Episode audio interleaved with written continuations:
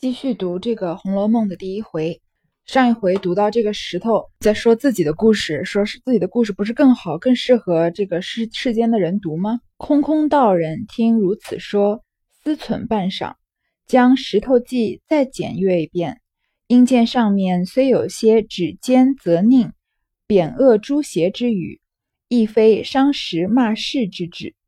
空空道人一听说，就这么就在那儿想了一会儿，又把这个《石头记》看了一遍。这个石头记再强调一下，它是刻在这块石头上的。发现呢，上面虽然有一些指责这些奸臣小人的言论，但是呢，也不是什么伤天害理的话。而且呢，还有讲到及至军人臣良父慈子孝，凡伦常所关之处，皆是歌功颂德，卷卷无穷，实非别书之可比。他还讲到了一些君君臣臣的事情，父慈子孝的这种弘扬社会真善美的这一面。讲到凡是讲到跟道德伦理有关的事情呢，基本上都是歌功颂德，跟别的书呢也不一样。虽其中大指弹琴，亦不过实落实录其事，又非假拟妄称，一味淫妖艳约，私定偷蒙可之可比。虽然这个故事的主旨呢，讲的是一些情爱的事情。不过呢，也都是生活中的一些真事，又不是随口乱说，或者是胡编乱造的故事，也不是那种淫媚的，像他之前说的那些风月之事，为了写一两首这种淫词艳赋，就故意把这些小姐书生写的那种私定终身的故事，也不是那种类型的故事。因毫不干涉时事，方从头至尾抄录回来，问世传奇。因空见色，由色生情，传情入色。自色悟空，空空道人遂易名为情僧，改《石头记》为《情僧录》。因为这个石头上写的故事呢，跟当下的时事毫不相干，所以呢，这个空空道人就把他就把这个石头后面的故事呢，从头到尾全部都抄回来，然后让他呢，再可以在市面上流传。下面这几句：因空见色，由色生情，传情入色。自色悟空，其实我们常在电视上、佛经上看到“色即是空，空即是色”。你看这一段也是写了很多色、很多空，然后这个道人叫空空道人，大概什么意思呢？就是因为因为这个石头在要是女娲用来补天的，所以有了灵性。它因为有了灵性呢，所以就可以见到色。这个色倒并不单指颜色或者是这个色情的意思，就是这个世界的万物就变得可能是生动起来，就变得有了感情。对，就由色又生情，因为你看到了这个世间的颜色，所以你就产生了感情，然后你又传情入色，因为抒发感情呢，然后又可以看到更多的这世间的色，自色悟空，最后呢就进入一种空虚的空的意境，所以这个空空道人改名为情僧。其实我这样逐字逐句的解释起来呢，有一点难理解，但是它大概就是所谓的。人生的三重境界，第一重就是看山是山，看水是水；然后第二重是看山不是山，看水不是水；第三重是看山还是山，看水还是水。所以第一层是经过了那种因空见色的时候，由色生情的时候，你就从看山是山变成了看山不是山；最后你又自色悟空以后呢，就从看山不是山变成了看山还是山。其实整个《红楼梦》的基调就是在讲人生的这几个阶段。到最后发现一切其实都是一场空。东鲁孔梅溪则题曰“风月宝鉴”，后因曹雪芹于《道红轩》中批阅十载，增删五次，转成目录，分出章回，则题曰“金陵十二钗”。他的意思说，这个书是这个空空道人抄来的。东鲁孔梅溪给他改了个名叫《风月宝鉴》，其实这些都是《红楼梦》曾经用过的名字，《石头记》《风月宝鉴》。金陵十二钗、红楼梦都是红楼梦的曾用名。然后他又讲到了自己，因为曹雪芹呢，在一个叫做道红轩的地方，一看就是道红轩这个哀悼红楼的地方，花了十年的时间增改了五次，把它编成了一个目录。他的意思是说，我曹雪芹呢不是写这个故事的人，我只是给这个已经形成的故事编了一个目录而已。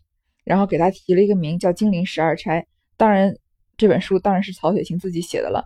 所以他之前从从开头到现在写了这么长的东西，大意就是想要跟这个时代、跟这个社会撇清关系，告诉你，《红楼梦》并不是在针砭时弊，并不是在讨论当今的问题，我只是在写一个无中生有的故事。这样，并题一绝云，这个绝跟之前的那个记一样，都是一种文体，是五言四行的诗。这首诗呢，应该大家都多少听过。满纸荒唐言，一把辛酸泪，都云作者痴，谁解其中味？这首诗基本上听到那些讲红楼的大家，没有人会忽略掉这首诗的。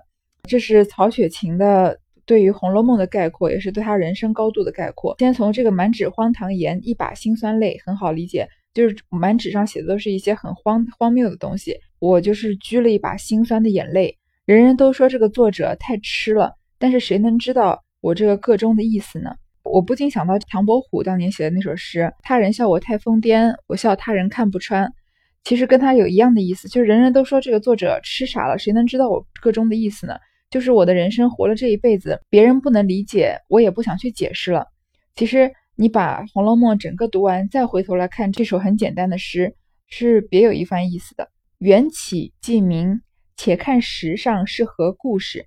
他说：“既然我把缘起都跟你说清楚了，我们现在就来看看这个石头上到底写了什么故事呢？”按那石上书云，这个石头上写的是，然后冒号，从这边开始是《红楼梦》的主体。他的意思是说，石头上的故事，从我接下来读的这句话是他的第一句话，一直到他的结尾为止。当日地陷东南，这东南一隅有处曰姑苏。有臣曰昌门者，最是红尘中一二等富贵风流之地。在东南这个方向呢，有一隅，一隅就是一个角落，或者有一个有一片地方叫做姑苏，当然就是我们今天的苏州了。但是你不能在《红楼梦》上跟这些地名较真，因为他是故意把它写的很混乱的，所以我们暂且觉得它是苏州好了。有一座城叫昌门，是红尘中一二等富贵风流之地。是那种比较繁华，就是人民生活水平比较高的一个城市。这昌门外有个十里街，街内有个人清巷，巷内有个古庙。因地方狭窄，人皆呼作葫芦庙。在这个城门外有一个街叫十里街，街内有一条巷子叫仁清巷。仁清巷里面呢有一个庙，因为这个庙很小，所以人们都叫它葫芦庙。为什么？因为葫芦庙是两头大，中间那个腰很窄嘛。这个庙就这么小，就叫做葫芦庙。庙旁住着一家乡宦，姓甄，名费，字世隐。他是一个乡宦的家庭，就是应该是个地方官了，应该是一个比较典型的中产家庭了，还是还家境是比较殷实的。这个人姓甄，名费，就是名字叫甄费。他的字呢叫世隐。古人都是有姓有名有字，有些人还有号的嘛。嫡妻封氏，情性贤淑，深明礼义。他的正妻呢姓封，就是。开封府的这个封，性格非常贤淑，又非常懂道理。这边讲到这个嫡妻嫡的问题，这个《红楼梦》里面很多矛盾都是跟嫡子和庶子之之间的矛盾。我们好像以前在网络上面看到说，古人嗯那个时候车马都很慢，一封信要很久才能寄得到，然后一辈子只够爱一个人，但是能娶很多妻子。其实这句话是不对的，因为古人永远都是只有一妻的，他是一夫一妻制。但是呢，有多妾，虽然这个我们今天看来不都是老婆吗？但是妻和妾的这个地位差的太多了。往后面看到的时候，王夫人的地位和赵姨娘的地位，一个是贾政的妻，一个是贾政的妾。但是王夫人生的这个贾宝玉，所有人当在手心上捧的宝贝，而赵姨娘生的这个妾生的这个贾环呢，在他们家有一种非主流的感觉，就是地位很尴尬。虽然是主子，人人都不把她当主子。而妾生了小孩之后呢，她不能自己亲自抚养这个孩子，而是他的孩子贾环是要叫王夫人娘的，而不能叫她真正的生母赵姨娘为娘。这个后面讲的很多，这边稍微带过一下。他的嫡妻叫封氏，家中虽不甚富贵，然本地便也推他为望族了。家里虽然不是说大富大贵，但是在当地呢也算是个望族了。因这甄士隐秉性恬淡，不以功名为念。每日只以观花、修竹、酌酒、吟诗为乐，倒是神仙一流人品。看这边开始是他的因空见色的这一段，说这个甄士隐啊，他性格比较恬淡，也不太追求功名，每天呢就喜欢看看花、修修竹子、喝喝酒、吟吟诗。他的人品呢是像神仙一样的。这个时候的甄士隐是什么都没有悟到，因空见色，看到这个世界上的色彩的这个阶段，他的人生还没有经历到后面的波折，只是一件不足。如今年已半百，膝下无儿，只有一女，乳名唤作英莲，年方三岁。他只有一件事情呢，不是很圆满，就是他已经超过五十岁了，但是呢没有儿子，只有一个女儿，名字叫做英莲，今年才三岁。所以这个英莲，当然她父亲是甄士隐，所以这个英莲就是姓甄嘛。他是名叫甄英莲，这边有一个谐音，虽然他的英是这个英雄的英，莲是莲花的莲，但是这个甄英莲合起来就是真的应该要怜悯她。这个女孩子她的命是很苦的，后面就可以看到她一辈子没过什么好，没过上一小段的好日子。再说古人觉得膝下无儿是非常遗憾的一件事情，其实重男轻女从古到今都有，虽然说在宋朝的时候，这个朱熹。程朱理学加强了这个对妇女的打压，嗯，把男尊女卑更加强调，但并不代表在宋朝之前没有重男轻女的这个思想。所以他膝下只有一个女儿，才三岁，可以可以说他四十多岁才生了一个女儿，算是比较遗憾的一件事。一日，檐下永昼，侍隐于书房闲坐，至手卷抛书，抚脊少憩，不觉朦胧睡去，梦至一处，不辨是何方。忽见那厢来了一僧一道，且行且谈。有一天呢，这个炎炎的夏日，白天特别长，然后甄士隐呢在他的书房坐着读书，读了累累了呢，就趴在桌子上睡了一会儿。在他梦里面呢，就走到了一个地方，不知道在哪里，但是忽然远远的走过来一个和尚和一个道士，一边走着一边在聊天。你一见这个一僧一道，诶，前面好像也出现过，就是那个发现了。这个女娲补天遗漏的石头的那一僧一道，其实说起来也奇怪，一僧一道这个组合，一个是属于佛家，一个属于道家，这两个人应该是风马牛不相及的。但是从头到尾，这一僧一道常常都会出现在人迷惘的时候，试图点化别人；在别在人们落难的时候，试图要救那些人。很多这个道理都是这一僧一道引出来的。而甄士隐在梦里呢，也看到了这个一僧一道。只听道人问道：“你携了这蠢物？”意欲何往？那僧笑道：“你放心，如今现有一段风流公案，正该了结。这一干风流冤家尚未投胎入世。”道士就问这个和尚：“你拿这个蠢物，就说这块玉啊，叫做蠢物。你拿这个蠢物要到底要去哪儿呢？”那个和尚就说：“你放心，如今呢，这个世界上有一段风流公案，正是需要了结的时候。这一些风流冤家。”就是所谓的我们说的欢喜冤家嘛，我们就是书中写冤家，当然不是说是仇家了，而是通常是说爱人或者是有情感纠葛的人，是风流冤家。他们这些人呢，还没投胎呢，还没做人，趁此机会就将此蠢物夹带于中，使他去经历经历。然后这个和尚就接着说，既然他们还没投胎嘛，我就把这块玉这个蠢物呢，夹在这一群需要投胎的风流冤家里面。让这块玉呢也去经历经历。那道人道：“原来近日风流冤孽又将造劫立世去不成？但不知落于何方何处。”这道士就说：“原来啊，你要你又要原来近日又有一些风流冤孽，又要有人去经历劫世了吗？就是经历结束了吗？不知道这个风流冤孽这次发生在哪儿呢？”那僧笑道：“此事说来好笑。”竟是千古未闻的罕事，只因西方临河岸上三生石畔有绛珠草一株，时有赤霞宫神瑛侍者日以甘露灌溉，这绛珠草使得久延岁月。这个和因为道士问他这这次的风流冤孽在哪儿呢？这个和尚就说这件事情说起来就是就是挺好笑的，竟然是千古未闻的奇事。他说在这个西方的临河岸上。在个三生石畔，就是河畔上有一株仙草，叫做绛珠草。在赤霞宫，应该就是一个神殿了，有一个神瑛侍者，也就是一个神仙，白天每天都以这个甘露来灌溉这个绛珠草，让这个绛珠草呢可以继续活得下去。后来既受天地精华，复得雨露滋养，遂得脱却草胎木质，得换人形，仅修成个女体，终日游于离恨天外。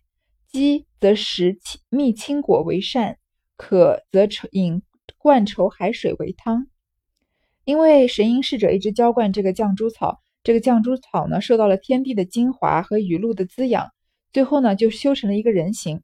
但是他的修为不够，修不成男形，只能修成一个女体，终日就游离于这个离恨天外，就是在这个仙境上面飘荡吧。如果饿了话呢，就吃一些果子，然后充饥；如果渴的话，就喝这个灌愁海的海水。你看这个“灌愁海”这个三个字。这名字看起来就让人觉得发愁。灌愁海就是由人的仇怨灌浇灌来，都变成海水了这么多。只因尚未仇报灌溉之德，故其五内便郁结着一段缠绵不尽之意。因为有神瑛仙子灌溉这个绛珠草，而绛珠草呢没有办法偿还灌溉的恩德，所以他的心肝五脏之内呢就郁结着一股怨气，缠绵不尽，觉得有事情没有了结。恰近日。这神瑛侍者凡心偶炽，趁此昌明太平朝事，意欲下凡造历换元，已在警幻仙子案前挂了号。正好最近神瑛侍者呢动了凡心，想要到人间去经历一些结束和结一些缘，已经在这个警幻仙子的案前呢挂了号。看来下凡投胎也是要排队的。警幻亦曾问及灌溉之情未长。趁此倒可了结的，警幻仙子也问过了，他觉得这个绛珠草的灌溉的恩情没有办法偿还，倒可以趁他在人间历劫的时候呢来了结掉。那绛珠仙子道：“他是甘露之惠，我并无此水可还。他既下世为人，我也去下世为人，但把我一生所有的眼泪还他，也偿还得过他了。”这个绛珠仙子呢，就是这个修成了人形的绛珠草。他说，因为他是用甘露来浇灌我的，但是呢，我没有甘露还他，他竟然下凡去当人了，我也要跟他一起去下凡当人。然后呢，我在当人的这一辈子呢，我把这一辈子所有的眼泪都还给他，也算是还了他当年用甘露灌溉我的恩德了。读到这里，是不是就很明显了？这个绛珠仙子呢，就是林黛玉的前世；神瑛仙子就是这个贾宝玉的前世。石头也是贾宝玉的前世，就是他不同的前世了。所以这个林黛玉在遇到贾宝玉之后，她这一辈子都一直在流眼泪。其实呢，她是有一个典故，就是我们所说的木石前盟。木就是草木的意思嘛，也就是绛珠草；石就是这块灵石，去女娲补天没有补上的这块石头。所以是林黛玉和贾宝玉有一段缘，是木石前盟。然后林黛玉这一辈子呢，是来还这个贾宝玉眼泪的，在。看这个《红楼梦》的电视剧的时候，有一首歌就说：“人人都说金玉良缘，我只念木石前盟。”这个在后面文章里面，贾宝玉游太虚幻境的时候也会出现。就是人人都说金玉良缘才是真正的缘分，但是呢，我只在乎木石前盟，就是我我贾宝玉心里只在乎林黛玉的这一段感情。好，说远了，讲到这里还是说林黛玉来还眼泪的，因此一事就勾出多少风流冤家来。陪他们去了结此案，也就点明了这部书的主角是贾宝玉和林黛玉，其他人呢都是或大或小的配角。这些配角也叫做风流冤家，是陪他们去了结这一段案公案的。那道人道：“果是罕闻，实未闻有还泪之说。”那个道士就说：“真的是没有听过有人还要还眼泪这种说法的。想来这一段故事比历来风月故事更加琐碎细密了。”这个道士继续说：“看来这段故事比那些风花雪月的故事更要琐碎、更要细腻了，因为很新颖嘛。”那僧道：“历来几个风流人物，不过传奇大概以及诗词篇章而已；及至家庭闺阁中一饮一食，总未数计。再者，大半风月故事，不过偷香窃玉、暗约私奔而已，并不曾将儿女之真情发泄一二。”这个和尚就继续说：“这个世间上的风流人物呢，不过就是讲他们故事，讲个大概；而家庭闺阁里面的饮食、一举一动，从来没有人好好去记载。而且呢，那些风月故事，也不过就是一些就是偷情啊、私奔的故事而已，也从来不写儿女的真情。想着一干人入世，其情痴色鬼，咸于不孝者。”昔与前人传述不同矣。这些风流冤冤孽的人，到了人世间投胎以后呢，他们的故事肯定跟前人传述的不同。其实，在这里我们真的要非常感谢曹雪芹，有很犀利的眼光，发现很少有人真正描写这个富贵人家的饮食起居。如果不是《红楼梦》，不是曹雪芹这么细致的描写这些太太啊、奶奶啊、小姐们的排场啊，或者吃饭食物啊、一举一动、一颦一笑，我们到今天有很多关于富贵人家的礼仪，我们是没有办法传承的。到后面的时候会接触到，所以我们真的要感谢曹雪芹这么详细的，因为他自己有这样富贵人家的经历，而且他又有这么好的就是文学这么高的文学造诣，所以他真的能把它给转述出来，一直流传到今天。那道人道：“趁此，何不你我也去下世度脱几个，岂不是一场功德？”那僧道：“正合无意，你且同我到警幻仙子宫中，将蠢物交割清楚。”带着一干风流孽鬼下世已完，你我再去。如今虽已有一半落成，然犹未全集。那个道士说：“那不如趁这个机会，我们也去人世间再超度一些人，岂不是也些也是一个功德吗？”这个僧人说：“你说的正合我的意思，不如你就跟我到警幻仙子那里去，把这个蠢物，把这块玉呢交给他，然后等这些风流冤孽的人到了这个人世间以后呢，我们再去。”现在呢，有一半已经到了人世间了，有一半还没去，所以这个僧道才在这里就说，这个僧道也要到这个人世间去，所以他们是后面才会有常常出现。道人道：“既如此，便随你去来。”道人就说：“那既然这样，我就跟你一起去了。”注意啊，这一段这些僧道的对话，虽然是说在说贾宝玉和林黛玉前世的故事，这个绛珠草和神瑛仙子的故事，但是这个什么背景呢？甄士隐在看书的时候睡着了。他们这个作者是通过甄士隐的梦境，先来把这个前情交代清楚，他是有他的目的的。却说甄士隐俱听得明白，但不知所云蠢物系何东西，遂不禁上前施礼，笑问道：“二仙师请了。”那僧道也忙打礼相问。这个甄士隐在梦里不知道这个蠢物说的是那块玉啊，然后就上去跟这个师僧人和道士很有礼貌的打招呼，然后他们也回了礼。释隐因说道：“试闻先师所谈因果，时人是罕闻者。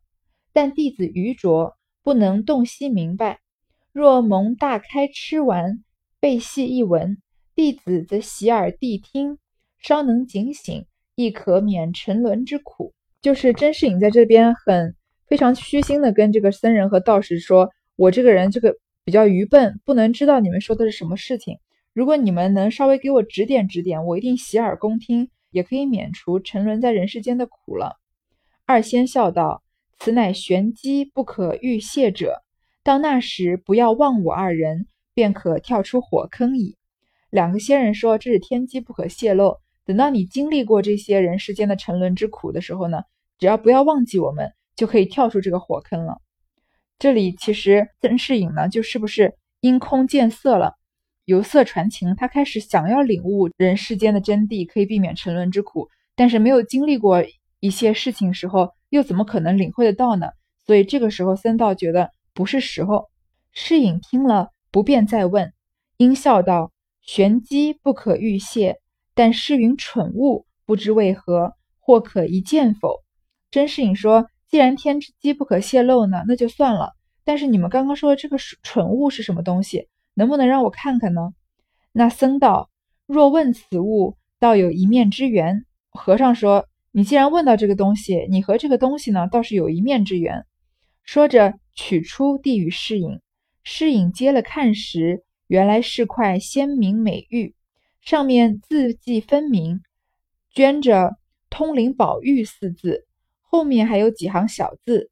正欲细看时，那僧便说：“已到幻境。”便从便强从手从手中夺了去，与道人经过一大石牌坊。曾士隐拿着这块玉看到的时候，发现正面写着“通灵宝玉”四个字，后面呢还有一些小字，但是还没来得及看，那个和尚就把它给抢回去了。通灵宝玉第一次出镜，对吧？因为之前这个石头在问这个僧道的时候说：“不知道你要在我身上刻什么字呢？”这个僧道说：“你现在先不要问。”但是从甄士隐的梦里面，我们发现他正面刻着的是“通灵宝玉”四个字。与道人经过一大石牌坊，上书四个大字，乃是“太虚幻境”。两边又有一副对联，道是假作真时真亦假，无为有处有还无。他们经过一个石牌坊，上面写着“太虚幻境”四个字，也就是警幻仙子上班的地方。然后旁边写着一一副对联，这个对联也是够有名的了，很多人应该是耳熟能详了。我记得在我初中的时候，我们的语文老师就在黑板上写了这个上联：“假作真时真亦假。”问我们大家谁知道下联？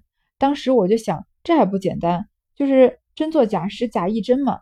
于是我就举手了，幸好老师没有叫我上台答题。而叫了班上一个男生，他写起来，他写上“无为有处有还无”的时候，我突然觉得无地自容。哇，别人真的是好有文化，我我居然想的这么简单，以为是 真作假时假亦真。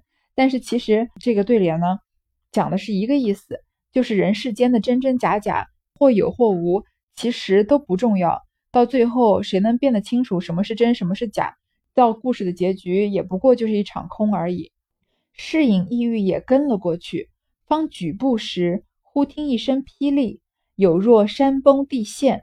世隐大叫一声，定睛一看，只见烈日炎炎，芭蕉冉冉，所梦之事便忘了大半。僧人和道人经过太虚幻境的时候，甄士隐呢也想跟过去，但是还没有跟过去，脚刚抬起来，就听到一声霹雳，然后就好像天崩地裂了一样。然后这个诗隐大叫了一声，就醒过来了。发现啊，还是烈日炎炎，芭蕉冉冉，刚刚只是做了一个白日梦而已。这个时候的甄士隐当然不可能跟着僧人和道人通过太虚幻境了，因为他还没有经历到他人生真正的劫难。第二部分先读到这儿。